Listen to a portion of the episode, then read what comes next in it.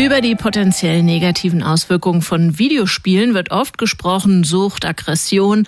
Da wird dann nach Zusammenhängen gesucht. Aber was, wenn Gamen kognitive Fähigkeiten positiv beeinflussen würde? Das wurde jetzt in einer Studie untersucht und dieser Manier hat sie gelesen.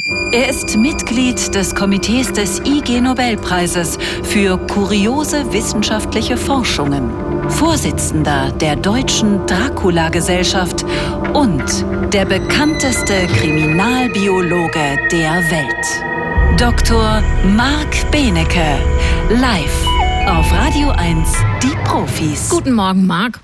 Einen wunderschönen guten Morgen. Spielst du eigentlich Videospiele? Nee, eigentlich nicht, muss ich sagen. Ja. Nee, habe ich mich auch, auch gefragt. Also das letzte Mal, ich glaube so zu Grundschulzeiten, als das, als das gerade losging, da gab es doch, ähm, kennst du das Bücherwurm? So eine Raupe, die so von A bis Z die Buchstaben frisst und entsprechend ja. immer länger wird? Ja, ich habe so ein Häschenspiel, wo aber Hasen so kleine Höhlen bauen und dann Möhren anbauen und Tapeten an die Wand kleben. Also sind wir beide offenbar nicht so für diese Studie draußen. geeignet. Mhm. Wir sind draußen, denn es wurde unterschieden in dieser Studie aus den USA, die übrigens von Mathematikern, Physikern, Astronomen, Statistikern und Statistikerinnen gemacht wurde und auch eine neurowissenschaftliche Person war dabei. Die haben unterschieden, man muss mindestens fünf Stunden pro Woche spielen, dann ist man ein Player, ein, einer, der Videospiele spielt. Und wenn du weniger als fünf Stunden pro Woche spielst, die meisten haben weniger als eine Stunde pro Woche gespielt, von den Non-Playern, also uns wahrscheinlich, die und mir, äh, dann gehörtest du nicht dazu. Die Spiele sind sehr interessant, denn ähm, die neueste heiße Scheiße ist seit ungefähr 2017 das sogenannte Battle Royale Spiel ähm, Genre. Das muss man jetzt in dem Zusammenhang verstehen, weil das was mit der Studie zu tun hat. Das ist da wirst du abgeworfen oder mit einem Bus irgendwo rausgelassen und dann musst du gegen alle anderen kämpfen. Also das ist ein Spiel mit anderen Spielern, die, die du nicht kennst, die irgendwo im Internet mit dir rumgeistern. Und dann mhm. wirst du durch die Spiellogik gezwungen, dass alle sich umbringen. Und am Ende kann nur einer überleben. Das äh, hört sich natürlich nach einer schlechten Einwirkung an. In China wurden die angeblich auch verboten, bis dann lauter Klone aufgetaucht sind, sodass natürlich dann doch alle Kids das spielen. Und das muss man wissen, weil es eben gerade nicht unser Häschenspiel oder unser Bücherwurmspiel ist, äh, sondern es sind Spiele, wo man jetzt wirklich ich als Eltern denken könnte, weiß ich nicht, ob das gut ist. Zum Beispiel Fortnite ist das bekannteste, Call of Duty, Warzone ist ein bekanntes oder Vampire the Masquerade. Also die jüngeren Hörerinnen und Hörer wissen jetzt genau, äh, wovon wir hier reden. Und äh, die jetzt Eltern hat man diese, auch. Die Eltern vielleicht auch. Und ähm, dann wurden die äh, Probanden und Probandinnen in ein Funktions-MRT geschoben. Das ist das Gerät, wo du genau sehen kannst, was, wie viel Sauerstoff im Gehirn gerade wo verbraucht wird. Und dann hat man sie spielen lassen, aber nicht diese Spiele, sondern was ganz anderes, nämlich 600 Punkte, winzig kleine Punkte, die sich von links nach rechts bewegen. Und dann kriegst du die Aufgabe, einen andersfarbigen Punkt, der anders als alle anderen Farben in dieser Punktwolke sind, zu beobachten. Und mhm. jetzt wurde geguckt, können das die Computerspieler besser als die Nicht-Computerspieler und Spielerinnen.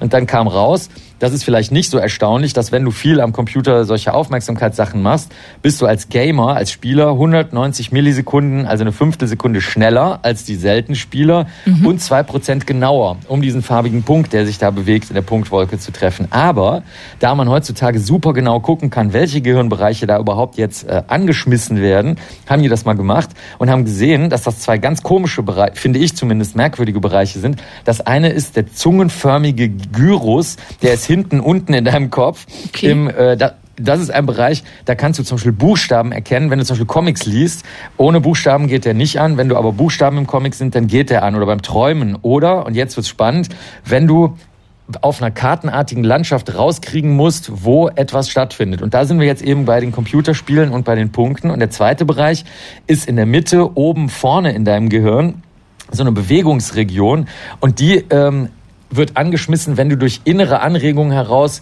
was machen willst. Also zum Beispiel, du willst dir einen Kaffee machen, dann musst du dir überlegen, wo deine Kaffeemaschine steht beim Frühstück, während du gerade RBB hörst oder so. Und nicht etwa, wenn du von außen gepiekst wirst, also wenn eine Biene dich sticht oder so, dann geht das nicht an. Und dann haben die Kolleginnen und Kollegen gesagt, das ist interessant, denn das wird scheinbar von den Computerspielen trainiert. Also einerseits dieses, dieses kartenartige Erkennen und dann der Abgleich dessen mit dem, was ich vorher und möglicherweise dann auch in der Zukunft machen werde. Und jetzt ahnst du schon, was sie natürlich raten. Unsere Nerds aus Physik, Astronomie, Mathe, Statistik und Neurowissenschaften, sie sagen, die Kinder sollten eigentlich mehr Computerspiele machen, weil sie dadurch dann eine größere Aufmerksamkeit haben, weil sie schnellere Entscheidungen treffen können und weil sie farbige Punkte in riesigen Punktewolken schneller erkennen können. Ja, aber Marc, ich verstehe es trotzdem nicht ganz. Das ist doch eine rein quantitative Untersuchung. Also können die irgendetwas besser, sind die in irgendetwas schneller? Aber ist das denn ein qualitativer Vorteil, wenn irgendwie dieses, dieses Gyros-Ding da in meinem Kopf entsprechend äh, trainiert ist? Gyros, ja. ja, das ist genau die Frage. Und wie das dann so schön äh, in solchen Studien steht, das ist nämlich eine, muss man ganz ehrlich sagen, das ist die, das ist die Pionierstudie, weil vorher immer nur gefragt wurde, wie du das auch schon in der Einleitung gesagt hast. Die Hel also das ist jetzt kein Witz. Die Hälfte der Studien hat immer nur gefragt, welche Gewalt lösen Computerspiele aus, und die andere Hälfte hat gefragt, wie abhängig werde ich davon. Und das ist jetzt die allererste Studie, die mal gefragt hat, nützt das eventuell was? Und wenn man so eine frühe Studie macht, dann darf man Folgendes schreiben. Dann darf man am Ende schreiben, wir brauchen noch viele weitere Studien. Und eine besonders schöne Anregung, die sie da gemacht haben, war, abgesehen davon, dass Leute mehr Computer spielen sollen, man sollte die ganzen Leute, die weniger als eine Woche pro ähm, über die vergangenen zwei Jahre Computerspiele spielen, die sollte man besonders stark beobachten, ob sich da, wie du jetzt richtig gefragt hast, insgesamt was verbessert. Aber das können ja alle Hörer und Hörerinnen direkt mal ausprobieren. Einfach das Wochenende mit Computerspielen verbringen und dann mal schauen, ob sich insgesamt die Qualität des Lebens, der Entscheidungen oder von sonst irgendwas anderem verschönert und verbessert. Rückmeldung bitte an Marc Benecke. Schönen Dank. Tschüss. Sehr gerne. Tschüss. Das war Dr. Marc Benecke live auf Radio 1. Die Profis.